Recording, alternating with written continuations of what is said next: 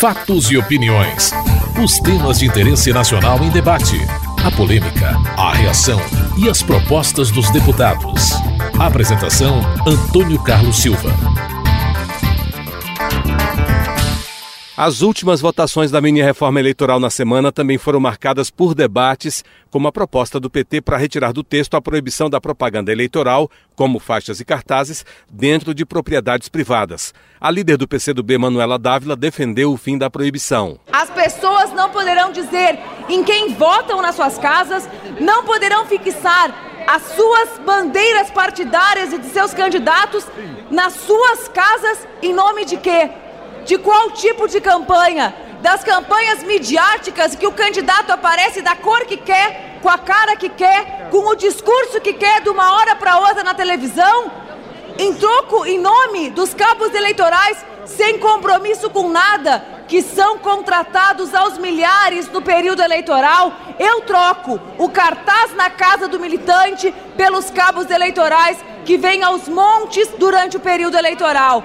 Eu, que, eu quero que a Câmara reflita sobre o que está votando nessa noite. Esse artigo proíbe a população de se manifestar livremente nas suas residências, no seu espaço privado, durante o processo eleitoral. Para mim, ele é claramente inconstitucional. E o nosso partido entrará com uma DIN se for sancionado, se isso aqui passar a valer, porque para mim é gritante, é claro que as pessoas têm esse direito. O líder do PMDB, Eduardo Cunha, justificou a manutenção da proibição. O que está se fazendo ao invés de colocar 4 metros quadrados, se colocou um tamanho menor de 50 por 40, que é o tamanho que o deputado Chico Alencar falou. Então isso é só para o abuso do poder econômico, para alguns que são endinheirados, chegar nos seus municípios, marcando território, alugarem todos os bens particulares, alugarem, alugar a esquina direita, a esquerda, colocarem uma propaganda paga, pegarem autorização, contratar equipes com carro, escada, colocar, depois tem que retirar de novo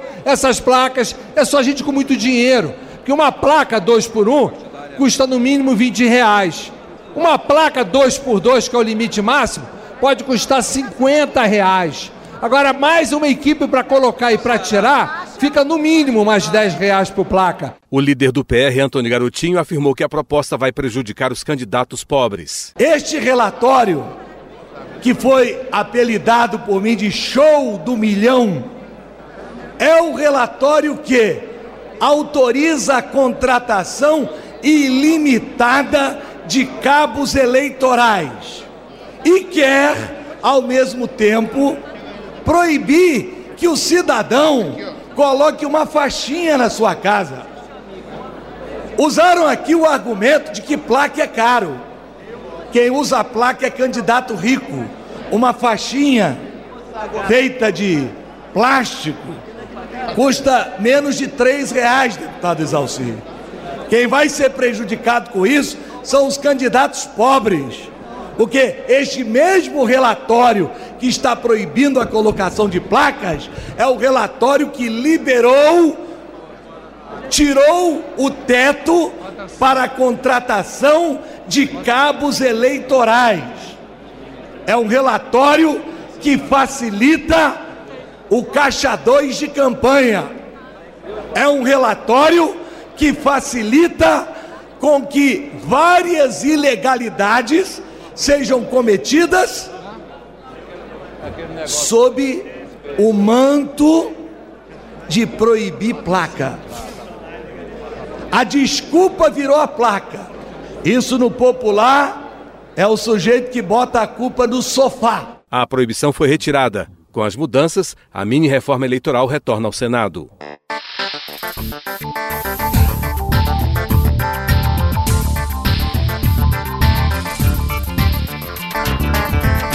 O leilão no campo de petróleo de Libra na camada do pré-sal realizado pelo governo nesta semana foi motivo para críticas da oposição e reações de aliados. O vencedor do leilão pelo regime de partilha foi o único consórcio a apresentar a proposta, formado pela Petrobras, a Shell, a francesa Total e duas chinesas. Para o líder do PSOL, Ivan Valente, o governo privatizou o petróleo brasileiro. A realidade é que nós entregando uma, entregamos uma riqueza que equivale a 35 trilhões, 3 trilhões de, de, reais nesses 35 anos que estão previstos para a extração do pessoal. Por isso, senhor presidente, nós entendemos que o que foi feito ontem, e quero só reafirmar e dizer o seguinte: lamento que seis líderes tenham retirado da urgência da votação da nossa proposta de sustar o leilão de Libra. E foi a ministra Ideli Salvati que ficou ligando para os líderes para pressionar. E foi a chefe da Petrobras, do leilão da Petrobras, ficou ligando para pressionar. E líderes partidários abandonaram a sua própria assinatura para votar a urgência da sustação do leilão de Libra aqui.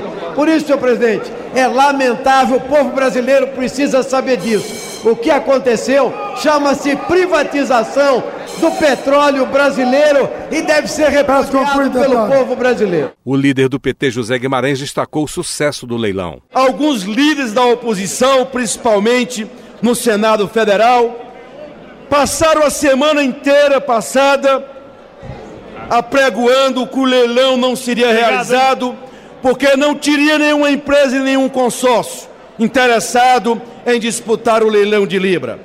E ao, e ao afirmar isso, a oposição dizia que era uma derrota do regime de partilha que nós aprovamos aqui no Congresso Nacional, especialmente na Câmara Federal. O que, é que aconteceu ontem, senhores e, senhores e senhoras parlamentares? Foi realizado uma, o leilão e, para surpresa positiva nossa, um consórcio, um mega consórcio, um, cinco grandes empresas formaram um mega consórcio, atendendo às exigências definidas pelo nosso governo, o governo da presidenta Dilma, nós conseguimos realizar o leilão vitorioso que vai ter forte impacto na economia brasileira nos próximos anos.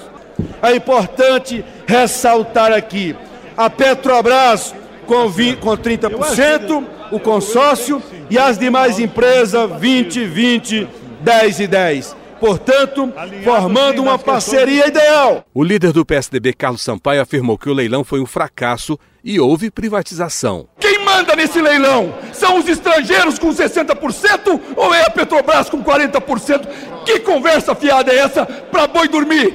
Aonde nós estamos? Que história é essa de que não privatizou? O comando está com os chineses, com ingleses, holandeses e franceses, que detêm 60%, 40% é da Petrobras. Mas não me venham com essa conversa de que não houve privatização.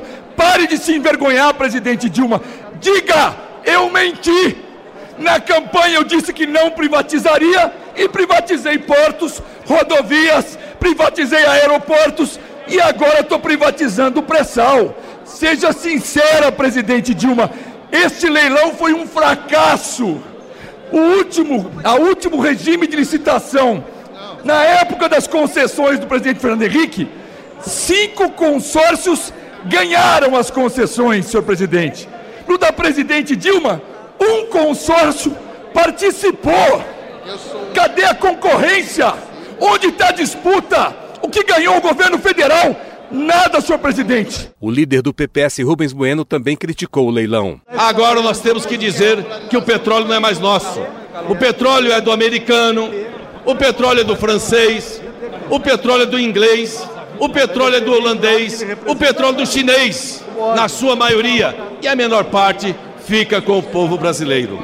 Privatizaram o pré-sal, privatizaram aquilo que nós jamais poderia privatizar o que é sagrado com o patrimônio do povo brasileiro. São as nossas riquezas, o futuro do país. E, no entanto, ao fazerem isso, estão dando mais um legado daquilo que é incompetência, que é o despreparo para a gestão pública e, sobretudo, colocando em risco o futuro desse país. O líder do governo, Arlindo Quinalha, criticou a oposição e afirmou que o petróleo é nosso. No governo Fernando Henrique Cardoso, esta área onde está o campo de Libra já havia sido concedida ao valor de 134 milhões de reais, para que todos então façam a comparação com os 15 bilhões de bônus, 270 bilhões de royalties 730 bilhões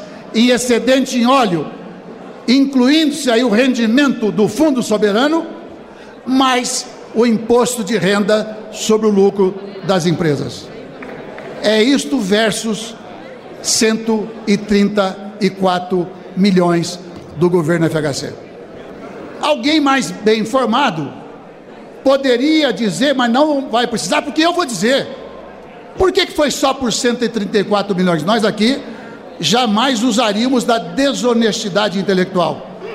É que quem vendeu sequer sabia que ali estava a maior descoberta do mundo em petróleo na camada de pré-sal que foi descoberta por causa do investimento da Petrobras no governo Lula.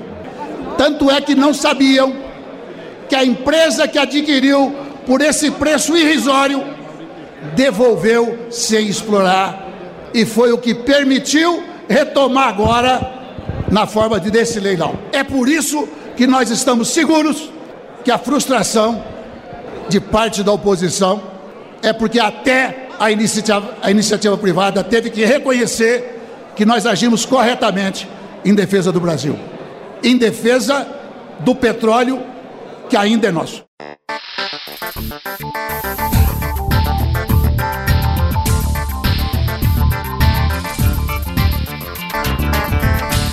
O projeto que muda o índice para renegociação das dívidas dos estados e municípios com a União foi muito discutido. A proposta aprovada prevê correção das dívidas a partir de janeiro deste ano pela taxa Selic ou IPC mais 4% ao ano, o que for menor.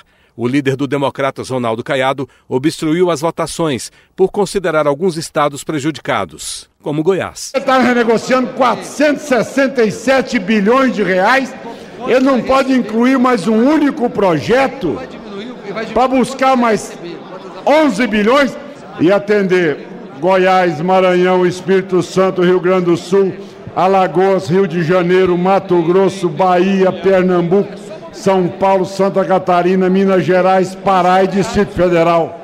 Por que não? Qual é o argumento? Eu gostaria que o líder do governo expusesse o porquê ah, o ministro não quer. Ah, o ministro não quer, então deixa que ele vete. Agora, não tem um argumento palatável para excluir a inclusão desse projeto de lei, que também renegociou dívida de vários estados do Brasil. Essa é a solicitação que eu faço, senhor presidente.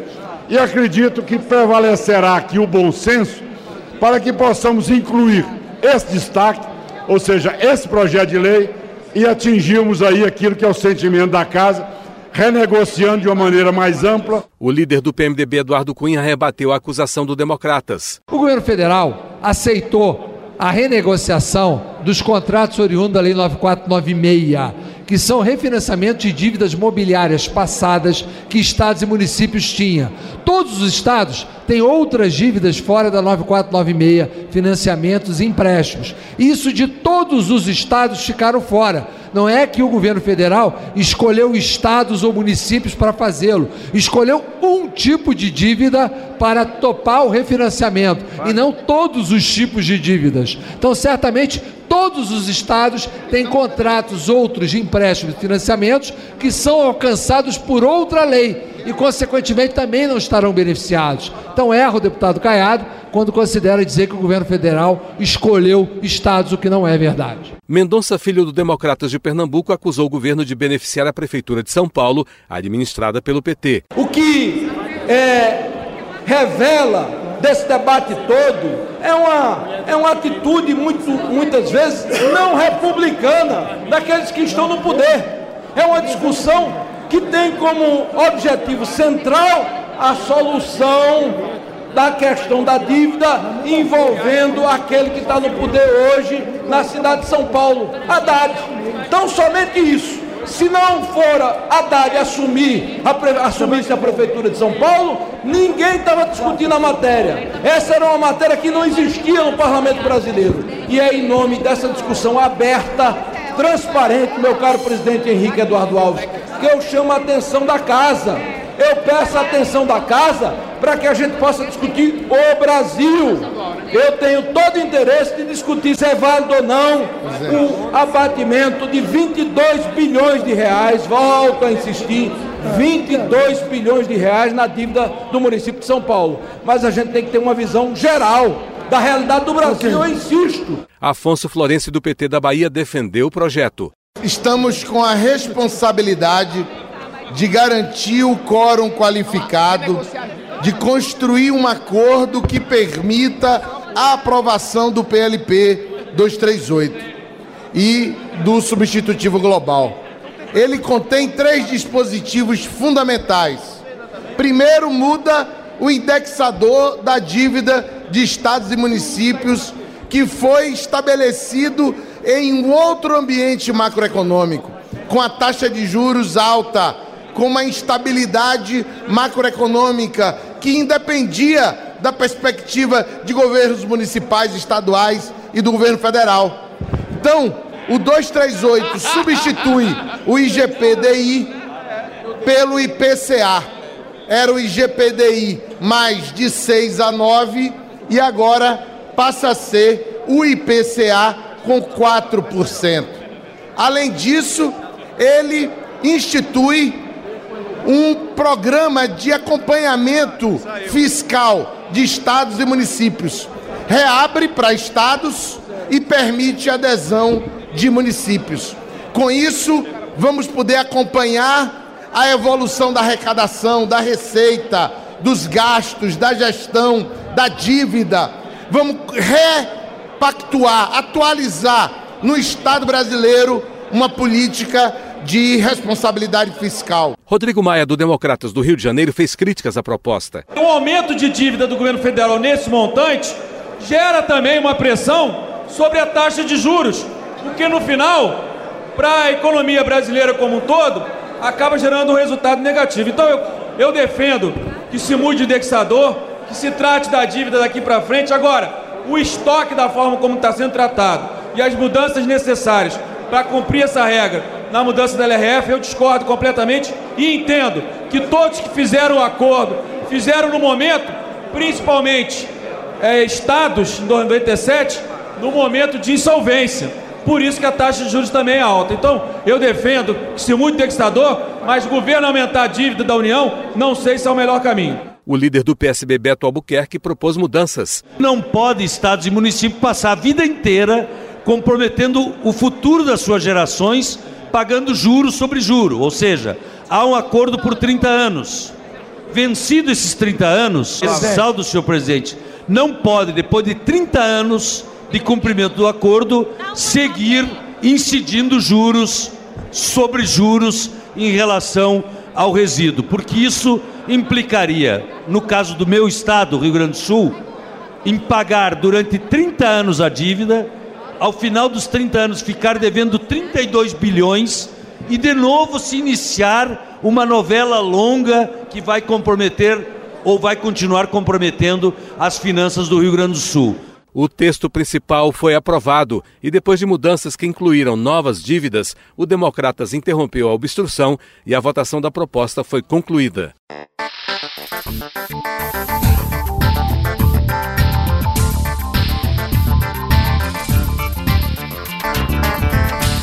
Muita polêmica e divisão marcaram os debates para a votação do piso salarial dos agentes comunitários de saúde. O líder do governo, Arlindo Quinalha, anunciou que não havia acordo em torno da divisão dos custos para o pagamento do piso salarial. Se é para passar 950 reais como piso para os agentes comunitários, nós defendemos, como governo federal, que os municípios assumam os encargos sociais e outras eu diria, é, e outros deveres para compor o orçamento. Porque é só imaginar o que significa os agentes comunitários, mais os agentes da vigilância sanitária, tudo isso para o governo federal. Tem três possibilidades do ponto de vista de conteúdo. A União bancar tudo, o governo federal não concorda. A União repartir com os municípios. Aparentemente, pelas informações que temos, os municípios não concordam. Repartir União, contrapartida dos estados e municípios. Também nada indica que haja esse tipo de acordo. Cerca de 200 agentes de saúde acompanhavam as discussões e pediam a votação imediata da proposta, que prevê piso de 950 reais. Hoje, hoje, hoje, hoje, hoje. Líderes partidários se dividiram. O líder do PSC, André Moura, queria a votação já. Por que agora, sob o argumento de municípios dos estados, a gente suspender aqui essa votação e deixar para mais alguns dias lá na frente? Tempo teve suficiente. Se o, o acordo não saiu, não foi por falta de esforço de Vossa Excelência, nem meu, nem de vários líderes e deputados que queriam que esse acordo fosse produzido anteriormente. Então quero aqui dizer que nós vamos aqui, senhor presidente, daqui a pouco votar a urgência.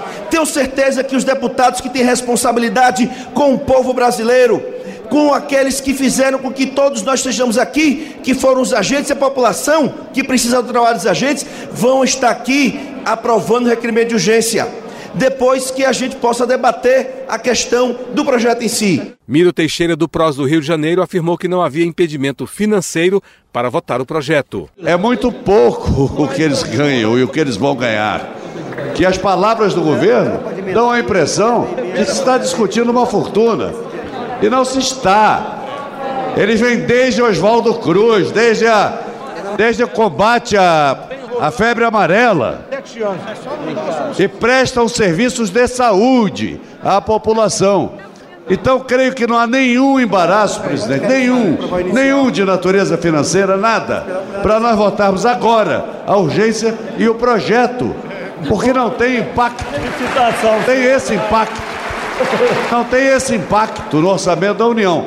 É muito pouco para esse, para esse escarcel orçamentário do nosso país que tem tantas perdas aí de dinheiro público. O líder do PMDB, Eduardo Cunha, concordou com o adiamento da votação para que haja o entendimento. A gente tem uma realidade hoje. Qual é a realidade?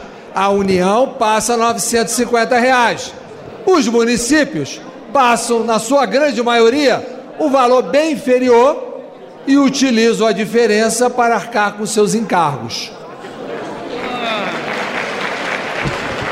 Quando nós colocarmos hoje aqui que o piso tem que ser 950 reais, nós vamos fazer a justiça daquilo que a União repassa. Porém, o líder do governo tem razão. Vai ficar uma seguinte pergunta: quem vai pagar a conta daqueles municípios que não pagam aquilo que a União passa? Essa questão, senhor presidente, que todos nós aqui no parlamento e se em sete anos estão nesse debate, é porque a relevância do tema é tão grande e os obstáculos são tantos que nós precisamos realmente encontrar uma solução. O presidente da Câmara, Henrique Eduardo Alves, fez uma proposta. Votaríamos a urgência para que a urgência fique cravada nos anais desta casa, desta matéria. Portanto, e por unanimidade para que todos saiam aqui sabendo que a urgência é um compromisso de todos os partidos desta casa, sem exceção.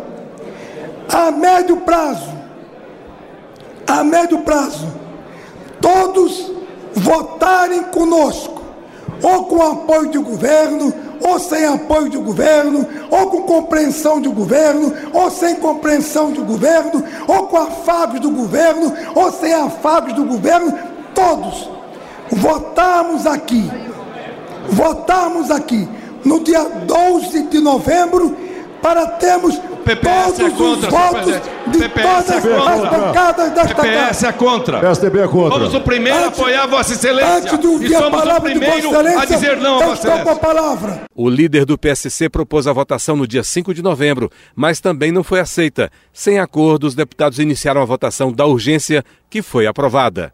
Mas na votação do mérito, PT, PMDB e PP obstruíram. E sem número suficiente para continuar a votação, o mérito do piso salarial dos agentes comunitários de saúde foi adiado. Você acabou de ouvir Fatos e Opiniões, uma produção da TV Câmara. Edição e texto Antônio Carlos Silva e Eliane Breitenbach. Apresentação Antônio Carlos Silva.